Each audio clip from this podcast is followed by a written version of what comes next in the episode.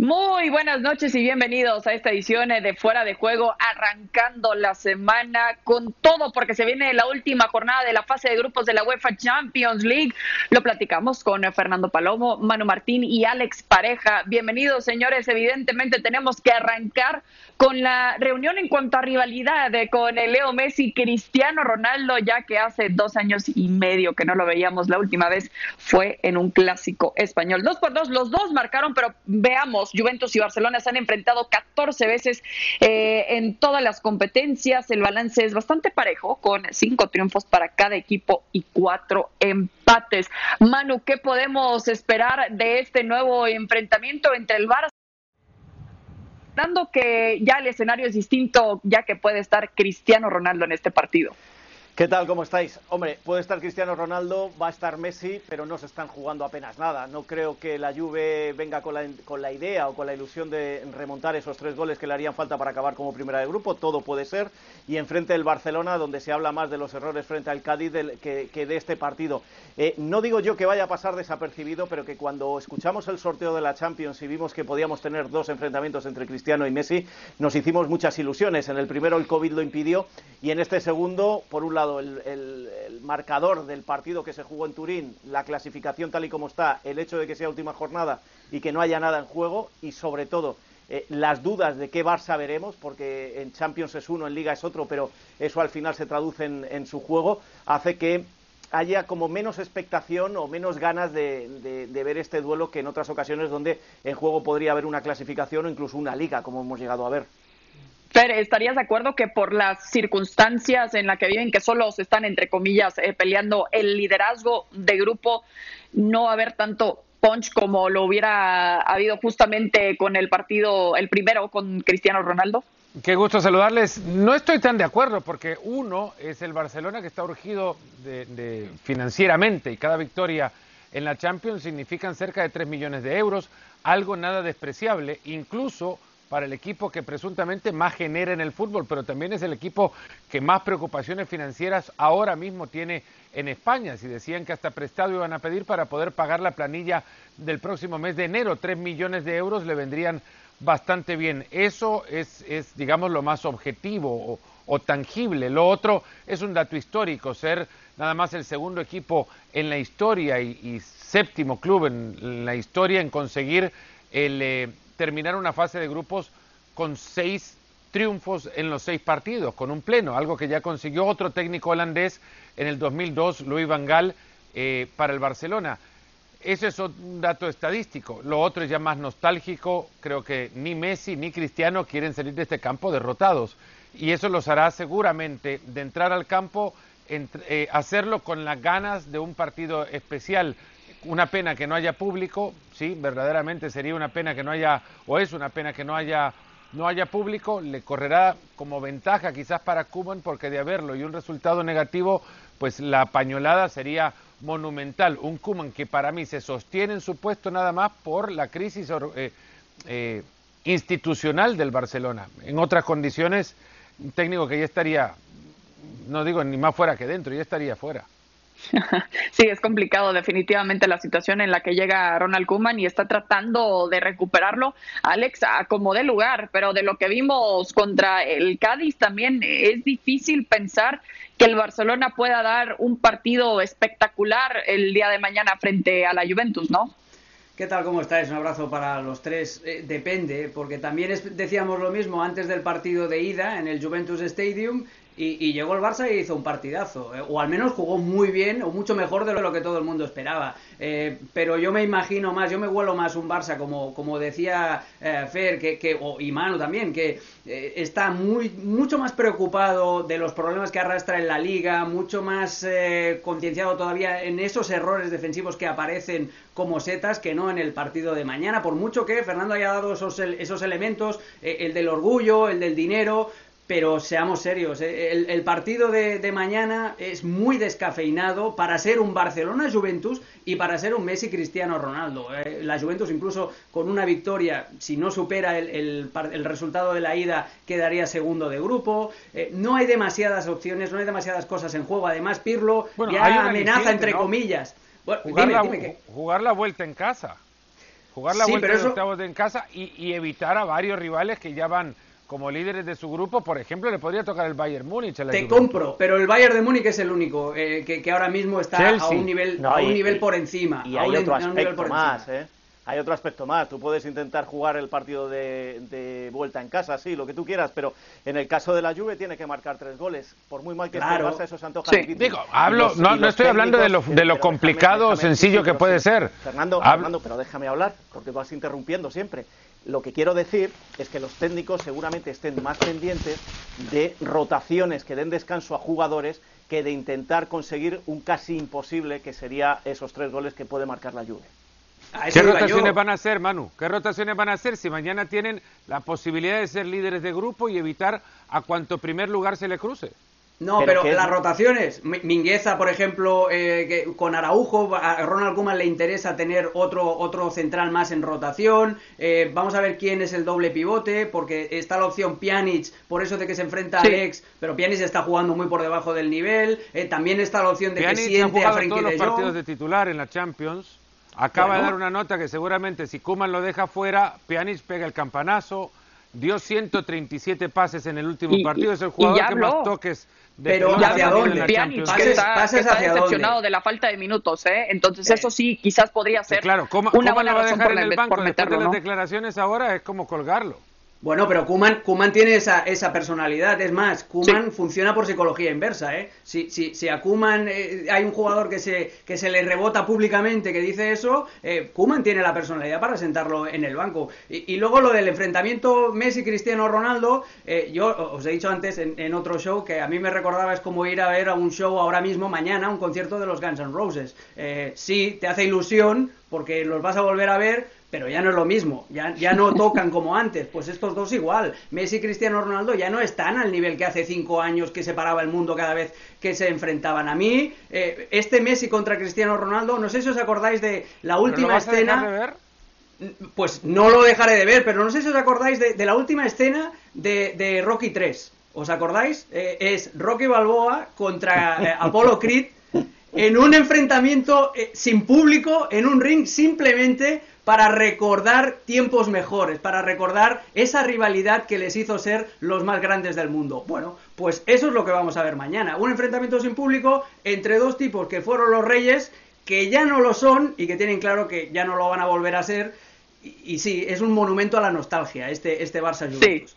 Justo, eh, me hace recordar también de esa gente que quizás se quedó frustrado por no haber hecho más como atleta y quieren recordar siempre el mejor juego que tuvieron, no sé, a nivel de prepa o hasta colegial también, y no llegaron más allá. Nos gusta recordar lo que fue esta, ¿eh? gran, esta, gran rivalidad. Bueno, yo también he pasado por esa frustración, no, no a tu nivel, Alex, pero te entiendo y por eso lo digo, porque realmente queremos sentir quizás también en el mundo de fútbol, Manu, algo de normalidad de recordar esos buenos tiempos donde no había pandemia, donde sí había público y donde existía esta gran rivalidad de Leo Messi y de Cristiano Ronaldo. Pero también, eh, eh, Manu, podríamos decir que Andrea Pirlo también se está jugando eh, algo importante. Sabemos que ya tiene la clasificación, pero en cuanto a la Serie A, también en cada oportunidad que tiene quiere demostrar que merece un proyecto a largo plazo, ¿no?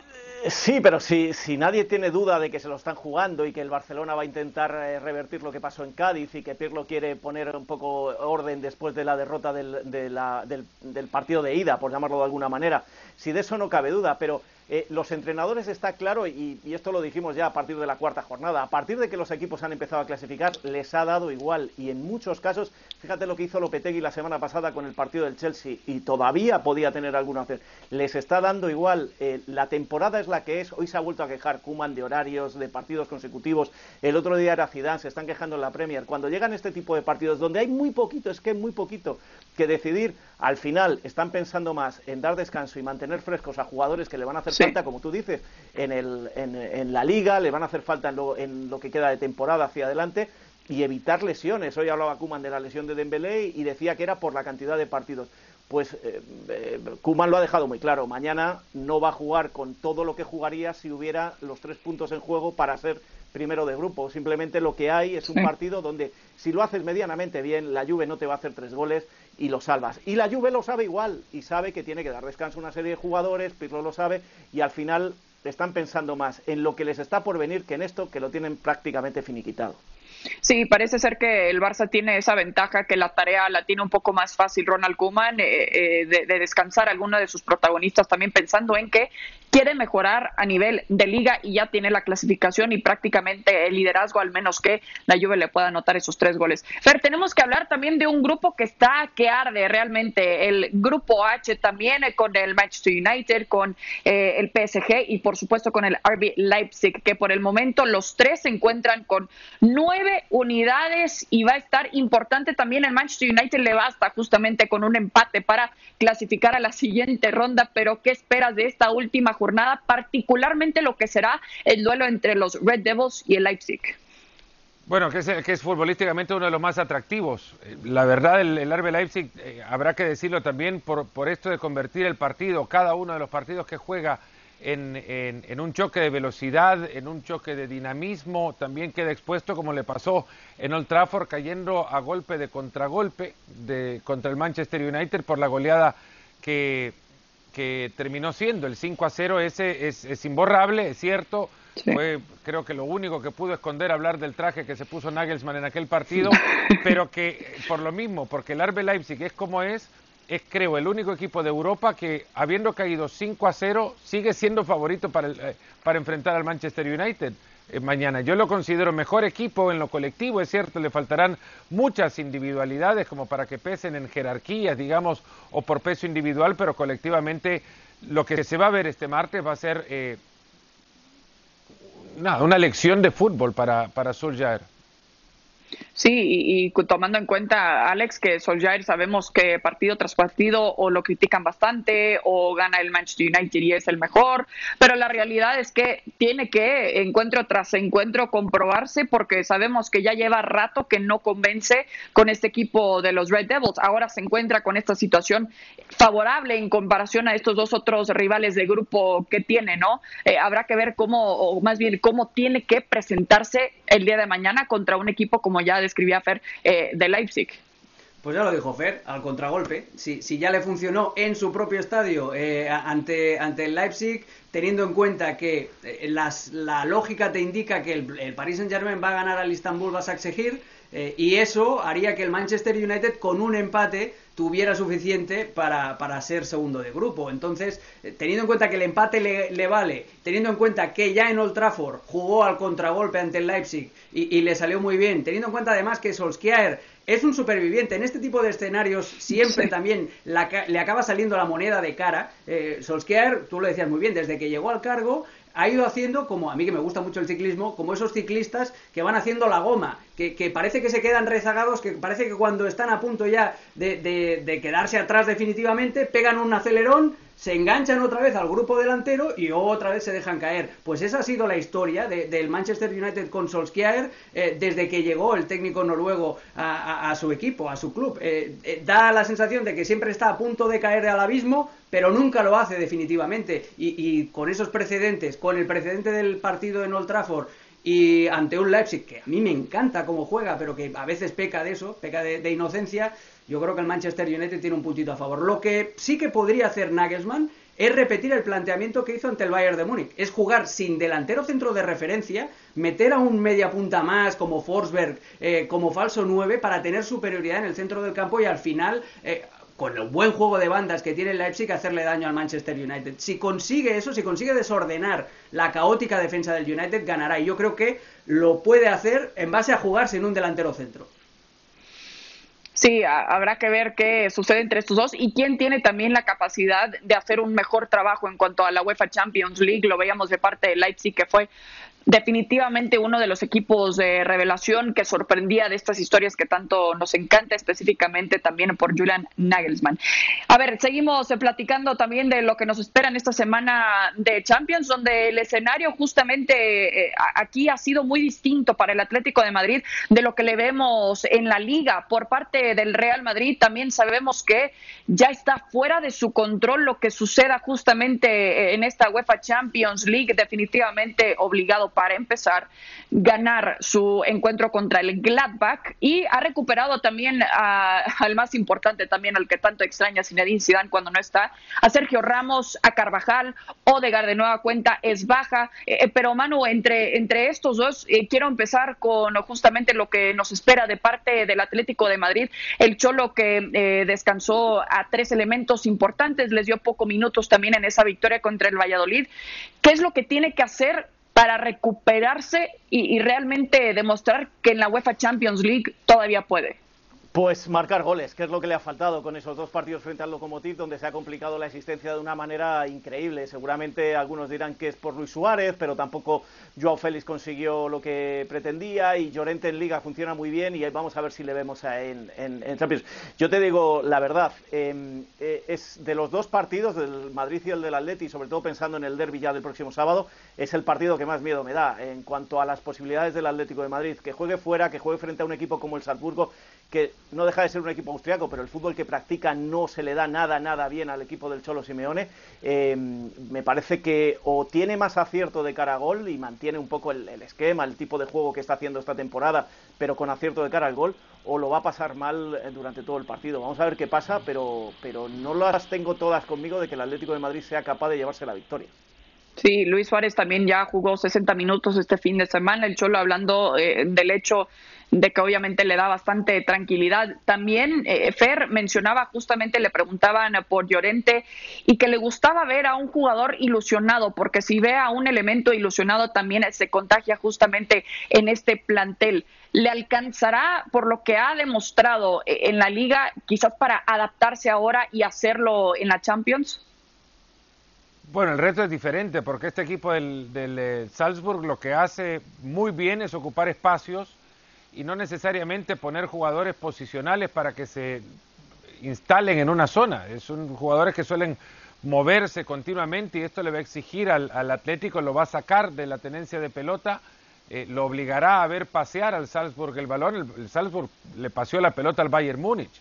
Terminó en, espacio de 12 minutos recibiendo cuatro goles que marcaron la diferencia en un resultado muy exagerado, merecido por el Bayern, pero muy exagerado y que puede a muchos marcarle que este equipo es, es fácil de vencer. Ya le ganó el Atlético de Madrid, además su única victoria eh, frente al Salzburg justamente en este grupo, pero es complejo el fútbol que practica. Si ilusionado lo ve a Llorente, pues yo creo que veo ilusionado y, es hasta quizás mejor jugador eh, Dom Soboslai. A mí me encanta y, puede incluso aprovechar esta ocasión para mostrarse una vez más y, y ofrecerse con su fútbol para ser opción de algún equipo grande en el invierno, porque la verdad que es un jugador que poco le puede durar al Salzburg por su, por su calidad. El húngaro es ya solo por él digno de ver este equipo. Se le va a complicar bastante el Atlético de Madrid, eh, incapaz en más de 34, 35 disparos de marcarle un gol o más de un gol al Lokomotiv de, de Moscú, pues ahora necesitará muchísimo acierto para poder superar este equipo y en consecuencia meterse en la siguiente fase. Alex, ¿estás de acuerdo? ¿Podría batallar mucho el Atleti? Sí, sí, la clave está en lo que acaban de decir Fer y Manu, en, la efectividad del Atlético de Madrid de cara a portería, porque el Salzburg es un equipo que sabe manejarte la pelota, que te la sabe esconder, que es un equipo muy vertical, pero que tiene carencias evidentes en defensa, especialmente en su zona central, y de ahí depende la capacidad de supervivencia del Atlético de Madrid. Va a tener oportunidades de cara a gol, eso seguro, la diferencia es, y, estoy diciendo una obviedad, como el Duomo de Milán de Grande, pero la diferencia es eh, meterlas, eh, eh, es materializar esas, esas oportunidades que pueda generar. Y es lo que le falló ante el Lokomotiv de Moscú, pero cuenta ahora con la presencia de Luis Suárez, que siempre te da, aunque esté mal físicamente y aunque le falte, por ejemplo, en, uno de los goles este fin de semana, vemos como Luis Suárez se tira a, intentar rematar un balón y, no llega. Y creo que el que acaba entrando es, Lemar al remate. Eh, ahí se nota que el uruguayo todavía no está bien físicamente, pero su sola presencia, aunque solo sea para tirar desmarques, para arrastrar, para desordenar un poco a la defensa, que insisto, los centrales del Salzburg son una auténtica fiesta, pues ahí le puede, le puede, hacer, eh, puede hacer la diferencia el equipo del, del Cholo Simeone pero insisto en eso y coincido con lo que acaban de decir mis dos compañeros, es que no es para nada un partido fácil el que tiene el Atlético de Madrid. Y, se habla mucho de se habla mucho de Llorente, pero daros cuenta de, un aspecto que se comentaba mucho este fin de semana después de, los golazos o del golazo que hizo y la asistencia que dio. Eh, Llorente, los juveniles del Real Madrid, jugaba de extremo, jugaba como le pone eh, el Cholo Simeone en estos momentos. Y llegó Morientes cuando entrenaba eh, al juvenil del Real Madrid y dijo, no, no, tú te vas a ir al centro del campo. Bueno, lo hizo muy bien en el centro del campo, pero quizá hasta que no lo ha vuelto a ver Llorente, no, eh, no lo ha vuelto a ver el Cholo, no le han vuelto a dar esa oportunidad de jugar posiblemente en la mejor posición que juega. Es decir, insiste, eh, intervienen mucho los entrenadores a la hora de ver a un jugador u otro o de darle la calidad necesaria. Y el Cholo ha tenido todo el acierto que en su momento no tuvo Morientes por retirarle de esa posición. Fer, ¿querías decir algo? No, no, que yo conociendo un poco a los directores de la cantera del Real Madrid me dijeron que nunca había jugado en la posición, que solo lo habían puesto de central o de mediocentro, pero jamás en mitad de cancha para adelante, que es un tremendo descubrimiento del Cholo Simeone. Pues en, antes de juveniles jugaba de extremo, así que eh, eso es lo que también me dicen a mí desde la cantera del Real Madrid. Bueno, un jugador que por el momento eh, ha sabido adaptarse justamente a la idea del Cholo Simeone, pero también tenemos que platicar de lo que viene para el Real Madrid también, eh, del que más hemos hablado quizás en estas últimas dos semanas, eh, debido eh, a la mala racha de partidos que tuvo, incluyendo también el último de la UEFA Champions League, al menos pudo respirar un poco este fin de semana con ese 1 por 0 contra el Sevilla, también Alex en calidad de visitante, y bueno, Zinedine Zidane ya recupera algunos elementos importantes, por nombrar a uno, Sergio Ramos, también a Carvajal, de nueva cuenta Odegaard es baja, eh, en fin, ¿qué esperas del juego del Real Madrid que lo tiene que dar ahora sí todo si es que se quiere mantener vivo en la Champions, eh, sabiendo que ya no está en total control de su situación? En lo que al juego se refiere, las expectativas eh, hacia el Real Madrid son bastante bajas, es, es, evidente. Yo me espero un partido similar, un planteamiento similar al que hizo ante el Sevilla y un planteamiento, por lo tanto, similar al que le sirvió para ganar aquella mini liga de la temporada pasada. El Real Madrid va a jugar a no equivocarse porque ya tomó riesgos en Ucrania, yendo a presionar arriba, eh, y el equipo se cayó ante el Shakhtar, se cayó físicamente en la segunda parte y yo creo que Zidane aprendió la lección porque ante el Sevilla a lo que se dedicó principalmente el Real Madrid una vez que abrió el marcador fue a conservar esa ventaja mínima eh, con un equipo mucho más compacto, mucho más eh, retrasado de, de, lo que habíamos visto esta temporada y sobre todo, bueno, básicamente eso, preocupado simplemente de no encajar un gol. A eso le sumas que vuelve Sergio Ramos, a eso le sumas que vuelve Carvajal, aunque Lucas Vázquez ha hecho un buen trabajo en, ese, en ese lateral derecho, a eso le sumas que el Real Madrid, dependiendo de lo que haga el Inter, con un empate le vale y también le vale al Gladbach, que podría haber incluso un biscotito, eh, como se le llama en, Italia. Bueno, la verdad es que, y, y teniendo en cuenta también, y ya para acabar, que el Real Madrid siempre que ha estado al filo del abismo siempre ha conseguido salvarse, siempre que ha estado jugando una final, sea auténtica o no, siempre la gana. Yo no me espero futbolísticamente nada nuevo, nada raro, nada extraordinario del Real Madrid, pero en cuanto a resultado yo creo que va a sacar la clasificación adelante. Fer, ¿de acuerdo? Sí, sí, sí, sin más que agregar. sí, es, pues, pues la, la experiencia. Manu, adelante. Yo te voy a decir lo que pienso.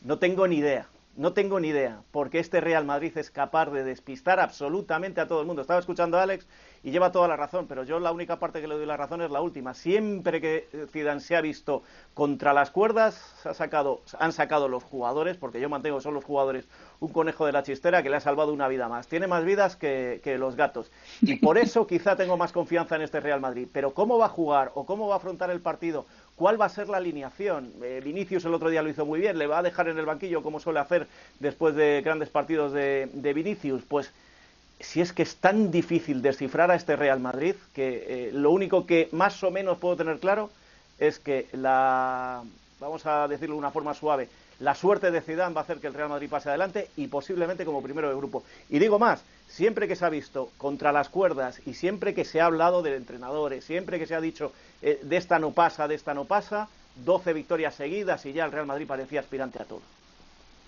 Sí, es que es, es que es increíble. Justo eh, cuando eh, vi que estaban perdiendo contra el Shakhtar en la primera jornada, dije, no, ahí viene el Real Madrid, ahorita en cualquier segundo van a empatar. Bueno, en esa ocasión no sucedió, pero sí definitivamente es la mentalidad que tenemos con el Madrid y más en la UEFA Champions League. A ver, tenemos que platicar también de un partidazo, ya hablábamos un poco de Leipzig, pero viene de un fin de semana también eh, bastante importante contra el Bayern Múnich también, en donde le empató 3 a 3. Fer, lo más destacado para ti de este encuentro fue qué?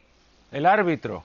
Daniel Sieber dejó jugar, no pitó pequeñas faltas, eh, que no existían además, no, no, no se dejó ir por jugadores que se lanzaban al mínimo choque, permitió que estos jugadores, que estos dos equipos terminaran el partido con 13 faltas acumuladas entre los dos en 90 minutos. Eh, el partido tuvo una dinámica maravillosa, atrevimiento de los entrenadores, lo hizo eh, Hansi Flick al poner a Jamal Musiala para reemplazar al lesionado Javi Martínez, que se va a perder ya todo lo que queda del año con una lesión en el aductor.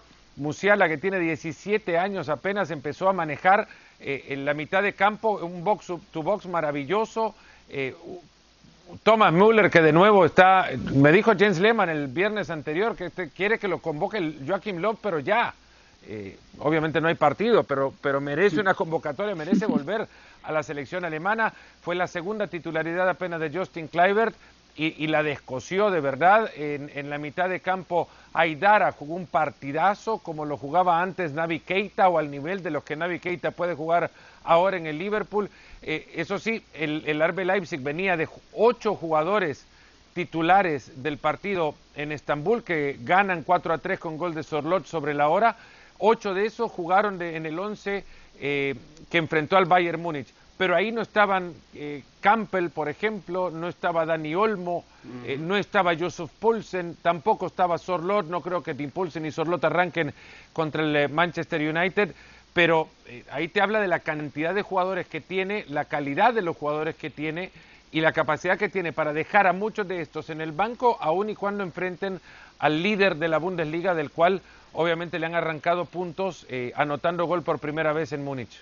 Definitivamente, porque es lo que platicábamos también la semana pasada de a, ver cómo le hacía Julian Nagelsmann también, considerando que todavía estaban peleando, por supuesto, en la UEFA Champions League y no tenía el lujo de hacer rotaciones como lo hizo el Bayern Múnich la semana pasada. Alex, quiero regresar a un comentario eh, que hacías cuando estábamos hablando justo de lo que podíamos esperar de parte de Leipzig en la UEFA Champions League. Eh, el hecho de que haya descansado tantos elementos eh, y sin jugar con un centro delantero ¿Qué tanto le tenemos que aplaudir a Nagelsmann eh, de que su idea todavía funcionó para encontrar tres goles contra un equipo tan ofensivo también como lo es el Bayern Múnich? Bueno, yo creo que Fernando ha hecho un resumen espectacular de lo que fue el partido, pero eh, a mí lo que más me gusta de Nagelsmann es el atrevimiento y, es el, el no mirar ni el DNI, ni el documento de identidad, ni, ni lo que costó los, los futbolistas, ni nada. Simplemente administrando su plantilla como debe hacer un entrenador eh, por encima de cualquier otra consideración que vaya más allá del fútbol. Y me explico, ¿eh? eh lo más normal es que tú dices, Dani Olmo, eh, Dani Olmo lo tengo, que, lo tengo que poner porque este es el partido más importante de la temporada para, para nosotros en la Bundesliga. O, ¿qué hacemos con, jugamos con un delantero centro? No, simplemente Nagelsmann, independientemente de los nombres y apellidos de, sus futbolistas, se atrevió, por ejemplo, lo que decía Fernando, a dar entrada a Justin Kluivert y vaya que se le funcionó bien. Lo único que hizo fue hacerle un traje a medida al Bayern de Múnich con los mejores futbolistas para ese planteamiento. Y si para eso tienes que sacrificar y jugar sin un delantero centro, perfecto. Si para eso tienes que dejar sentado a Dani Olmo para que descanse pensando en el partido de Champions, pues también chapó. Y respecto a lo de Hansi Flick, lo de Musiala es espectacular, porque había otro mediocentro en el banquillo. Estaba Marc Roca, el jugador catalán, el ex del español, que es un mediocentro mucho más posicional. Era la apuesta segura era la apuesta a no menos, menos arriesgada. Y en cambio Hansi Flick, como buen amante del riesgo que es, venga, ponemos a este muchacho y, revolucionamos el partido. Estos dos entrenadores son realmente los que valen la pena, los que hacen que valgan la pena ver partidos de fútbol ahora mismo. Eh, Musiala eh, le bastó cinco minutos también para encontrar un gol, por cierto, así que es una lectura importante que hace Hansi Flick, que bien lo destacas, Alex. Eh, Manu, pero quizás esperaba un poco más del Bayern Múnich después de tanto que ha arrasado en este año 2020, ¿o qué dices? Sí, pero fíjate que se ha encontrado con equipos que le han sabido plantar cara, que siempre se dice que arrasa, arrasa, pero de vez en cuando tiene que sufrir. Sufrió, por ejemplo, la final de la Supercopa con un equipo como el Sevilla, que no creo que sea eh, ni se acerque a, lo que es ahora mismo el Leipzig. Eh, yo creo que lo que pudimos ver es el. Ya se han convertido en un clásico estos dos equipos cada vez que se enfrentan, y yo los vi con una envidia tremenda del espectáculo que dieron, que como decía Alex, es que dan ganas de sentarse a ver cuando juegan por separado, figúrate cuando juegan juntos, y creo que ahí han tenido mucho que ver los dos técnicos a la hora de armar estos equipos y afrontar este tipo de partidos. Definitivamente, dos grandes técnicos en un gran duelo. También habrá que ver lo que nos esperan esta semana de Champions. Fer, Manu, Alex, muchísimas gracias. Nos vemos hasta la próxima.